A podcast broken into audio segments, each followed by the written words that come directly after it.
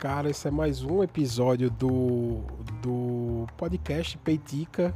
Que é, semana passada nós iniciamos os serviços aqui no podcast. Bem, infelizmente eu ainda continuo gripado, mas obviamente isso não é nenhum impeditivo para que eu continue esse trabalho. Hoje a gente tem alguns acontecimentos bem interessantes que aconteceram logo no início dessa semana. A semana já começou nervosa, mas espero que você goste desse episódio do Peitica. É, se você gostar, eu peço encarecidamente que você compartilhe. Se caso você estiver ouvindo esse episódio pelo iTunes ou por qualquer outro agregador, você pode dar as cinco estrelas aí, se foi do seu agrado o episódio. Saiba que o episódio, saiba que o podcast Peitica é basicamente basicamente uma curadoria desse de notícias que a gente vê no dia a dia, que, a gente, que eu tenho vontade de comentar e etc. Então, se está no Spotify, compartilha, manda para o seu amigo aí que gosta de ficar atualizado nas novidades, no que é está acontecendo no Brasil e no mundo, e vamos embora para o episódio.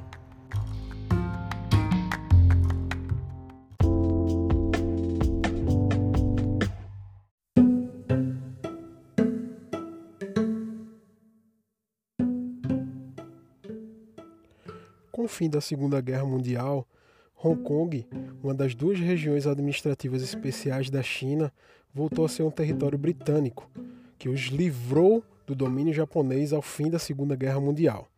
Em 1982, a China e o Reino Unido iniciaram conversas para a devolução da soberania sobre Hong Kong à China.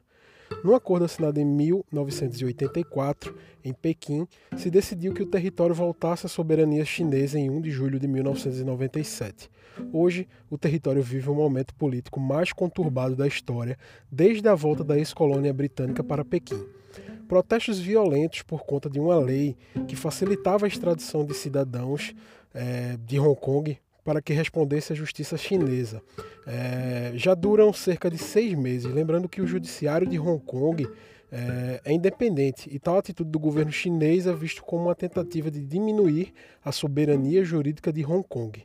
Mesmo com, mesmo com a executiva chefe, que é uma espécie de governadora da região, ela já declarou que foi descartado esse projeto de lei, mas os protestos continuaram e até hoje todos esses protestos resultam em dois mortos e 5 mil presos.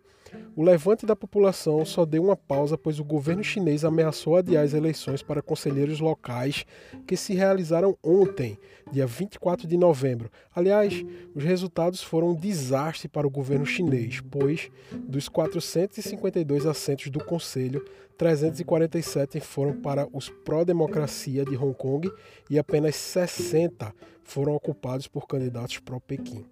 É, os, outros, os, outros, uh, os outros assentos foram ocupados por pessoas mais neutras nessa, nessa briga ideológica.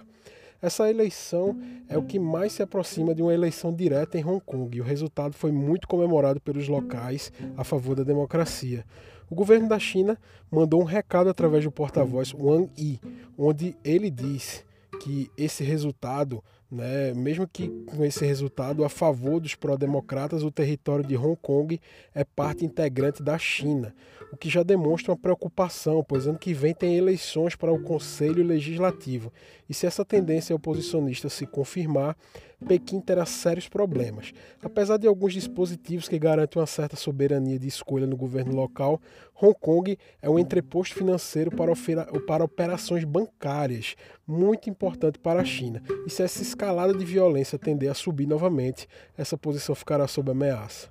É, isso é para a gente meio que pensar que nem todo território, nem todas as resoluções de povo estão resolvidas no mundo. Aliás, tem várias, tem vários locais que estão com esse tipo de problema de, de região, de, de, de território, etc. E Hong Kong é mais um deles.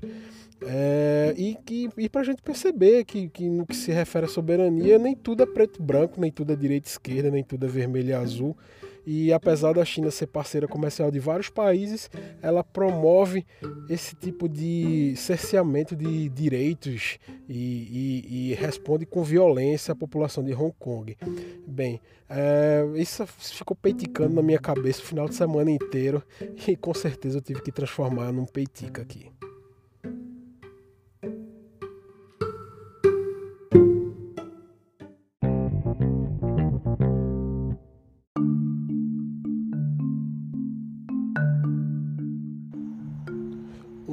Coisa que me chamou bastante atenção também, é, observando os trend topics do Twitter hoje à tarde, é que uma, uma certa palavra estava em alta e eu achei meio esquisito, eu não sabia o porquê. Essa palavra é Cuba.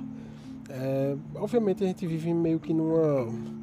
Eu não gosto de chamar de briga ideológica porque eu posso parecer um discípulo pirado de Olavo de Carvalho, mas a gente vive nessa guerra de dialética, nessa guerra de discurso. E, e, e eu achei que era um, alguma aleatoriedade, alguma coisa assim, mas eu descobri o motivo pelo qual Cuba estava nos trend tópicos Brasil, né, do Brasil. Hoje fizeram três anos da morte de Fidel Castro, ex-presidente de Cuba, que faleceu aos 90 anos na cidade de Havana. É, para quem mora em outro mundo, quer dizer, para quem mora em outro mundo não, né? não vamos cagar a regra aqui não.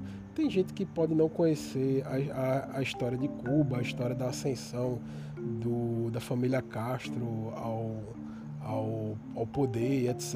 Mas saibam que Fidel, como é que eu posso dizer, ele deu um contragolpe num golpe que estava em curso lá em Cuba e ele assumiu o poder.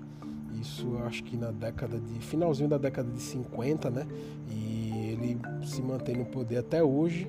É, com seu irmão, declarou que Cuba era uma república socialista. Com isso, é, se sucederam vários embargos econômicos principalmente dos Estados Unidos, na década de 80, ele manteve relações muito próximas com a União Soviética e até gerou uma crise dos mísseis. A União Soviética é, é, mandou alguns mísseis para serem implantados lá no território cubano.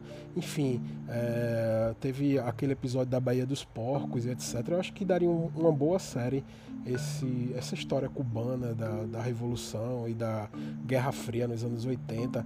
Mas vamos nos atentar para o, para o fato de hoje, após a morte de Fidel, hoje fez três anos, e alguns personagens do governo Bolsonaro, como o próprio filho do Bolsonaro, Eduardo Bolsonaro, teve aquele é, do Terça Livre, o Alan Santos também, que que postou, enfim, essa galera passou o dia inteiro postando coisas sobre Cuba, postando coisas sobre como o governo está é, falindo o país, como é horrível morar em Cuba. Eu não quero fazer nenhum juízo de valor referente a isso, porque nas próprias postagens de, do, do deputado ou de outras pessoas, é, essa guerra de, de discurso, alguns seguiam o discurso do Eduardo Bolsonaro, outros diziam que, enfim, defendiam, mas uma coisa certa é que até nesse momento esse pessoal do governo não se segura e, e propaga fake news. Um dos, uma das postagens do deputado Eduardo Bolsonaro, ele mostrou um vídeo dizendo este é um dos raros momentos em que turistas é, podem filmar ruas de Cuba e etc. Que é uma falácia, na verdade, porque lá é, vários relatos de várias pessoas, inclusive o próprio Rodrigo, né, do Jacaré Banguela, tem, tem um vídeo lá onde ele passeia por Cuba, ele filma Cuba, ele vai no táxi, ele, ele, ele filma, ele pega depoimentos do taxista, enfim.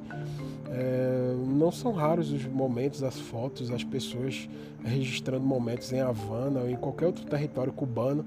É, mas, enfim, né, fake news não é muito, é, não é muito novidade. É chovendo molhado para falar do governo Bolsonaro, do filho do Bolsonaro, enfim. Mas fica aqui o registro de três anos, né, cara, da morte de Fidel. Para quem gosta de história, para quem estudou Revolução Cubana, para quem estudou esse, esse acontecimento muito importante, principalmente na década de 80, onde foram demarcados muito fortemente as posições capitalistas e socialistas no mundo, fica o registro aqui, né?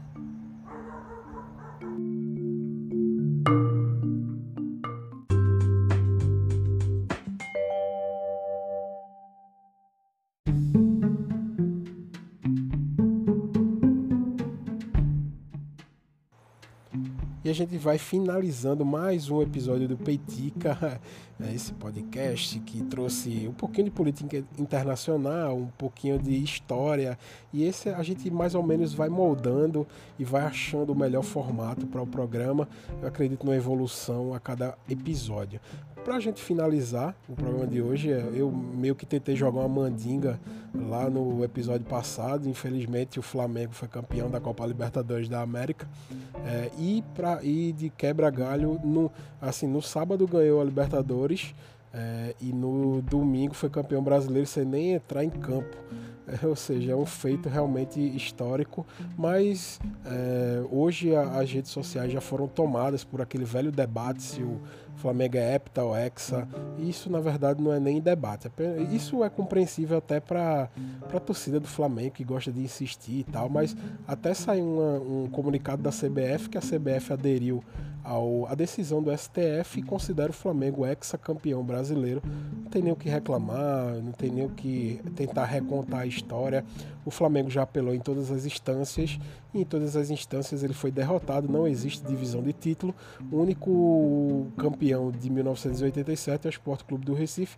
E eu falo isso não como torcedor mas como obviamente um torcedor e eu, eu parabenizo o Flamengo pelos dois títulos conseguidos, esse feito inédito e muito importante, um timaço que o Flamengo tem, mas nunca se esqueça, 87 do Esporte Clube do Recife.